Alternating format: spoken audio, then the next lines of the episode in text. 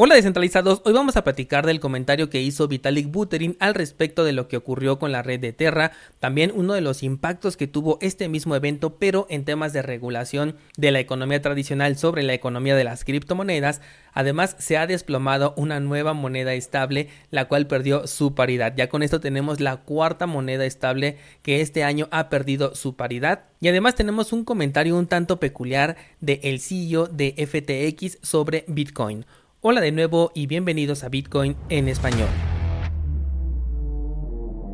En este podcast adoptamos la filosofía de una economía sin intermediarios, una interacción económica punto a punto que nos permite transferir valor sin ninguna clase de restricción. Hemos cambiado las cadenas centralizadas que limitaron nuestra economía durante años por cadenas de bloques que entregan transparencia a nuestra interacción económica. Y todo gracias a Bitcoin.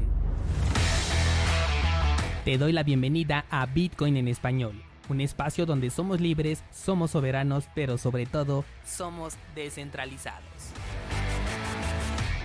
Descentralizados, dos cositas antes de comenzar el episodio del día de hoy. La primera es que no te había yo comentado, al menos no a través de este podcast, que sí me llegó finalmente la cartera Jade Wallet. Hace poco te dije que ya no iba a hacer contenido porque esa cartera pues simplemente nunca me llegó y creo que ya había perdido mi dinero.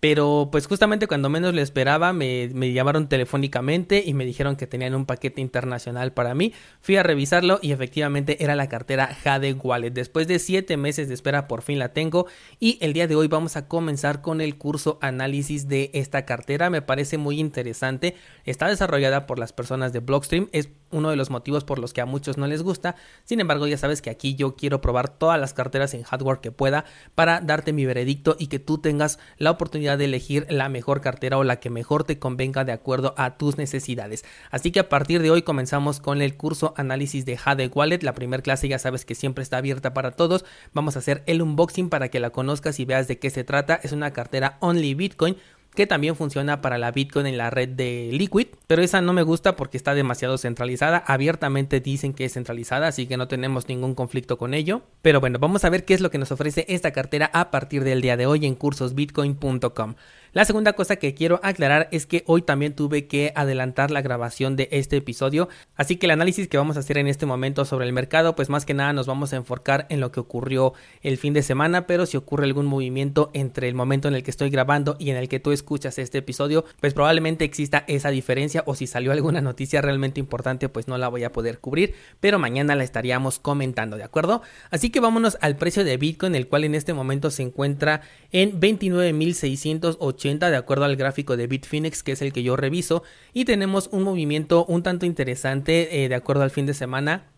ya que tuvimos una vela, ¿te acuerdas que te decía que se estaba formando una vela de indecisión de esas que normalmente marcan un rebote? Bueno, pues en este momento esa vela justamente marcó un movimiento un poco alcista, no tenemos ninguna confirmación por el momento. Las velas siguientes a, la que estamos tomando como referencia no han marcado una confirmación, de hecho en este momento en el que estoy grabando la vela del día es bajista y tenemos un porcentaje del máximo al mínimo de un 7% de caída, por lo tanto yo no creo que esto sea una recuperación, pero bueno, todo esto lo vamos a ver posteriormente está oscilando el precio justamente como habíamos dicho en el rango de los 30 mil y que incluso podría llegar un poquito más abajo. Yo estaba marcando más o menos por los 28, pero de acuerdo a la volatilidad del mercado ha conseguido bajarlo hasta los 26 mil 691. Considero que si esta vela de indecisión que, que estuvimos viendo correspondiente al día 12 de mayo es superada, es decir, que una nueva vela marca un mínimo más bajo que el, que el de esta vela del 12 de mayo, entonces tendríamos una confirmación para un movimiento bajista. Estaríamos considerando ahora sí como roto este soporte de los 30.000 y ya nos iríamos a buscar ese nuevo soporte eh, por el lado de los 20.000. Yo creo que mínimo estaríamos llegando como a los 23, pero bueno, estamos hablando ya de un escenario hipotético porque todavía no sabemos nada al respecto. El mercado de criptomonedas por el momento está siguiendo la misma tendencia que tiene Bitcoin, así que no veo ningún movimiento que podamos analizar de cerca. Nada más logro ver criptomonedas cuyo valor es muy pequeño y que cualquier movimiento pues representa un porcentaje bastante alto pero fuera de ello nada que reportar más allá de que si alguna criptomoneda te interesa pues la puedes revisar porque hay opciones muy interesantes. De hecho ayer en Instagram y en el grupo de Discord te comenté que tuvieras especial atención con NIO una de las criptomonedas que ya te he mencionado que está prácticamente olvidada y que fue de los proyectos más interesantes en su momento. Prácticamente es el Ethereum de China y en este momento se encuentra dentro de su canal de acumulación y muy cerca del nivel de soporte, pero te digo que lo tomes en cuenta en primera por el punto en el cual se encuentra justamente en este momento y en segunda porque esta semana vamos a tener actualizaciones sobre esta red y eso pues normalmente se transforma en un movimiento alcista, ¿no? No estoy seguro de que vaya a suceder, este proyecto como te dije hace mucho que no da de qué hablar, hay muchas personas que a lo mejor ni siquiera la conocen ya, sobre todo los que entraron más recientemente, pero probablemente a otras personas sí les haga eco esta criptomoneda y probablemente podría ocurrir un movimiento alcista. Algo interesante también a tomar en cuenta es que esta criptomoneda permite hacer staking. Lo único malo es que te entrega una criptomoneda alterna, te entrega un gas de NIO, pero para aquellas personas que busquen una apreciación en el mediano o largo plazo, pues pueden ir incrementando su capital a través del staking mientras esperan una apreciación. Así que ponle especial atención si es que te interesa o si estás buscando alguna posible oportunidad. Vamos con las noticias y comenzaremos con esta que me pareció muy interesante y es sobre la moneda estable DAY que viene del protocolo Deus Finance, el cual ha caído por debajo de los 60 céntimos de dólar según el artículo que estoy aquí leyendo y si me voy a CoinGecko puedo ver que efectivamente el precio se ha desplomado hasta los 70 centavos de dólar de acuerdo a lo que puedo ver aquí en pantalla. Esta es otra de las criptomonedas estables pero esta tiene una característica muy diferente a lo que ocurrió por ejemplo con Luna y es que se trata de una criptomoneda que es respaldada. Esto quiere decir que a través de criptomonedas que tú depositas puedes generar nuevas criptomonedas estables de estas DAY las cuales se ponen en circulación a partir de ese momento y son eliminadas una vez que las regresas y recuperas tu colateral. Y esto te lo comento justamente para que tomes en cuenta que no nada más las criptomonedas que son algorítmicas, sino también las que están respaldadas pueden sufrir de esto. Específicamente estoy hablándote de DAI, uno de los protocolos que tiene más empuje o más fuerza en este sector de las criptomonedas y que justamente utiliza este mecanismo de respaldar su paridad a través de un colateral y supuestamente utilizan un colateral alto para que tengan un margen de juego bastante alto y con ello pues la paridad en ningún momento se pierda, pero como acabamos de ver en este caso sí se puede perder y lo mismo le puede pasar a DAI. Igual lo comento porque a raíz de lo que ocurrió la semana pasada con UST y con Luna, pues hay muchas personas que me están preguntando, oye Daniel, ¿cuál es la mejor criptomoneda estable? Y como yo te he dicho, la mejor moneda estable pues es tu divisa, ¿no? Salvo casos específicos, siempre tengo que aclarar esto porque si no me hacen el comentario correspondiente de que Argentina y Venezuela y algún otro país que tenga hiperinflación, pues no va a aplicar esto porque definitivamente eh, ahí sí es a lo mejor mucho menor el riesgo estar en una criptomoneda estable que en su propia divisa, pero estamos hablando de casos bastante específicos. Si este fuese el caso, pues yo creo que utilizaría Tether o USDC, que son criptomonedas que están respaldadas por dólares a través de una empresa asumiendo por completo el riesgo que representan estas dos monedas que tampoco están para nada exentas, pero únicamente en el caso de que tu divisa pues sea hiperinflacionaria. En el caso de cualquier otra divisa que pues no tenga esta clase de problemas, yo preferiría estar en esa divisa antes de una criptomoneda estable. Así que bueno, la cuarta criptomoneda estable que ha perdido su paridad en este año o por lo menos de las que me he enterado es DAY del protocolo de Deus Finance. Vamos con la siguiente noticia y tenemos al CEO de la plataforma FTX, el cual nos ha dicho que Bitcoin no es una red de pagos. Según un comentario que acaba de hacer este personaje, nos dice que Bitcoin no es apto para funcionar como una red de pagos y que tampoco es una red escalable. Esto lo declaró justamente ayer directamente hacia el Financial Times. Con esto, las personas en el año 2011 se quedan muy preocupadas de saber si Bitcoin será una burbuja o si realmente será una buena inversión. Digo este comentario un poco sarcástico porque esto pues ya lo sabemos, Bitcoin no nació para ser una plataforma de pago sino para ser un sistema de transferencia de valor entre pares. Hay muchas personas que dicen que no se pueden hacer pagos en el día al día con Bitcoin, en primera porque son muy caros, son muy lentos o bien porque utilizando redes de segunda capa como Lightning Network pues tienen mucha desventaja, pues finalmente tienes que pasar por la primera red, por la red principal antes de llegar a Lightning Network. Haciendo un paréntesis aquí, yo no sé por qué cuando hablan de Ethereum, en donde también se tiene que pasar por la red principal antes de llegar a la segunda capa y pagar comisiones mucho más altas que las de Bitcoin, esas soluciones las ven como revolucionarias y las de Bitcoin son criticadas. Pero bien, como veníamos diciendo, pues Bitcoin es un sistema de transferencia de valor entre pares descentralizado, inmutable, de libre participación y completamente transparente. Todo eso lo cumple al 100%, por lo cual ya no tenemos ningún problema, al menos no en 2022, con que Bitcoin no es una red de pagos. Además, también nos aclara que no es una red escalable, lo cual en primera lo hemos contradicho ya con las actualizaciones que se han metido, como por ejemplo Segwit que ayudó para la escalabilidad y también Taproot que también ayudó para la escalabilidad. No significa que ya sea una red que se pueda comparar por ejemplo con Visa como lo hace más adelante justamente en el artículo del cual estoy sacando lo que te estoy comentando en este momento.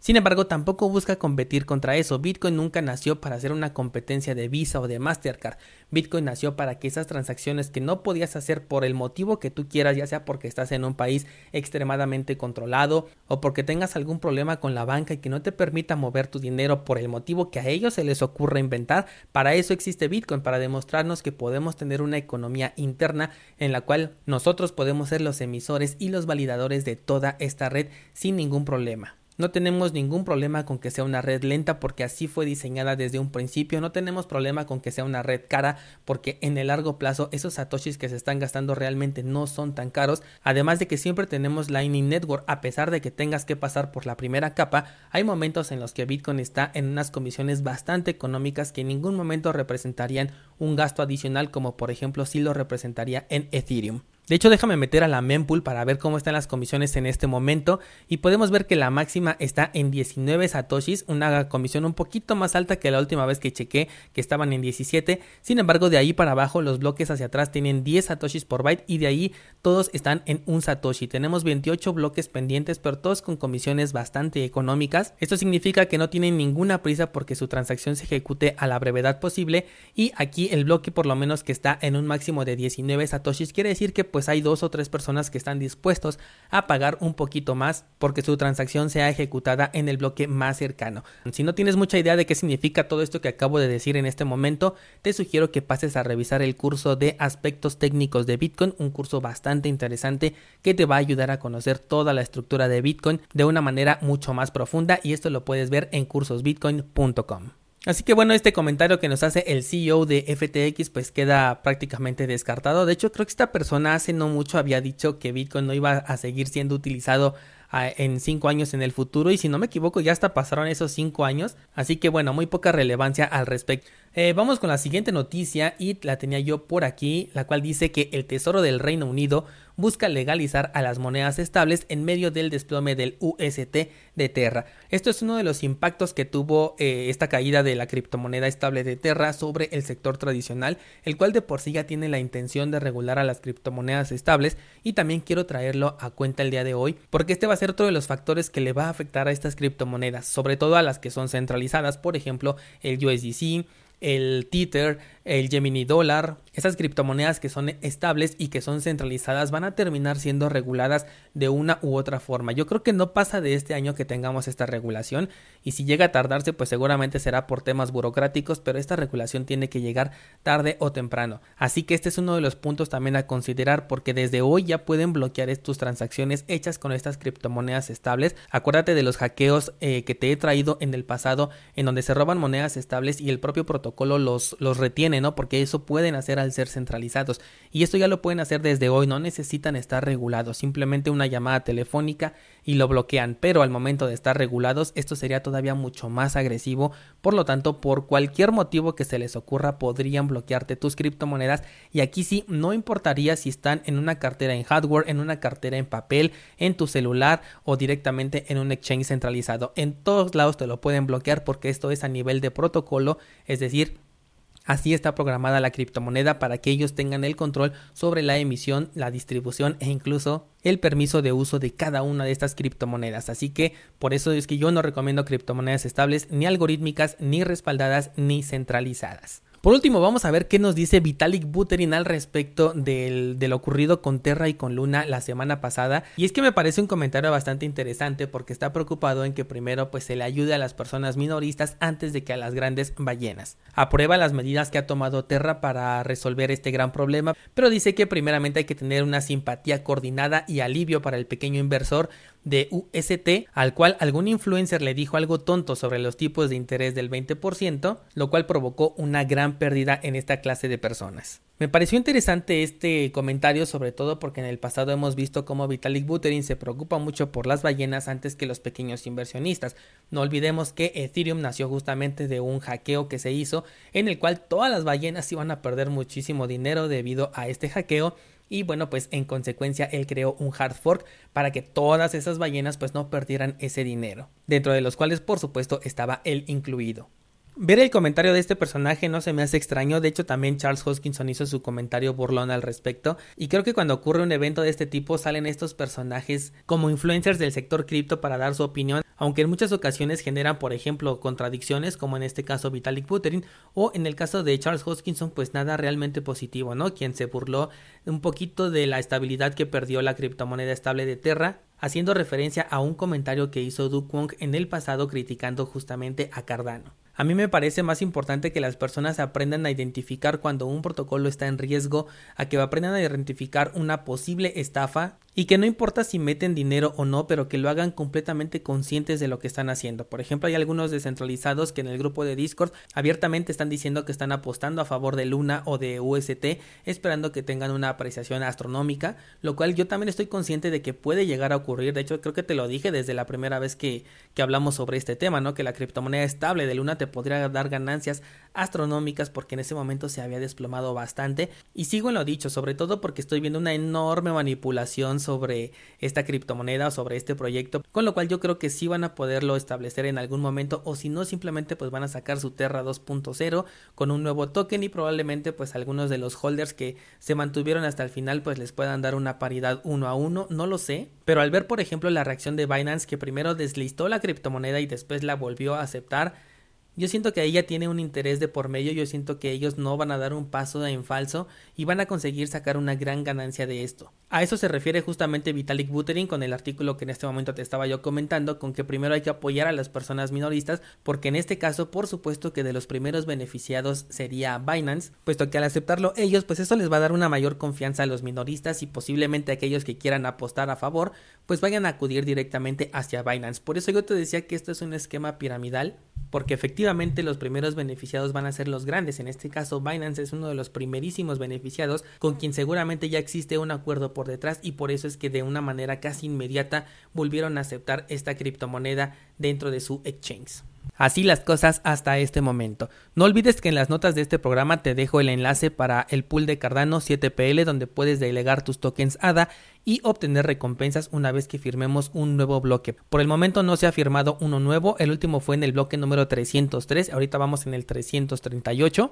También tienes el enlace para nuestra página de minteo de tokens NFT, en donde puedes crear tus propios tokens en la red de Cardano y por supuesto el enlace hacia cursosbitcoin.com. Recuerda que hoy iniciamos nuevo curso con el unboxing de la Jade Wallet para que conozcas esta cartera hecha por Blockstream, además de que recuerda también que subí 8 nuevas ideas trading las cuales puedes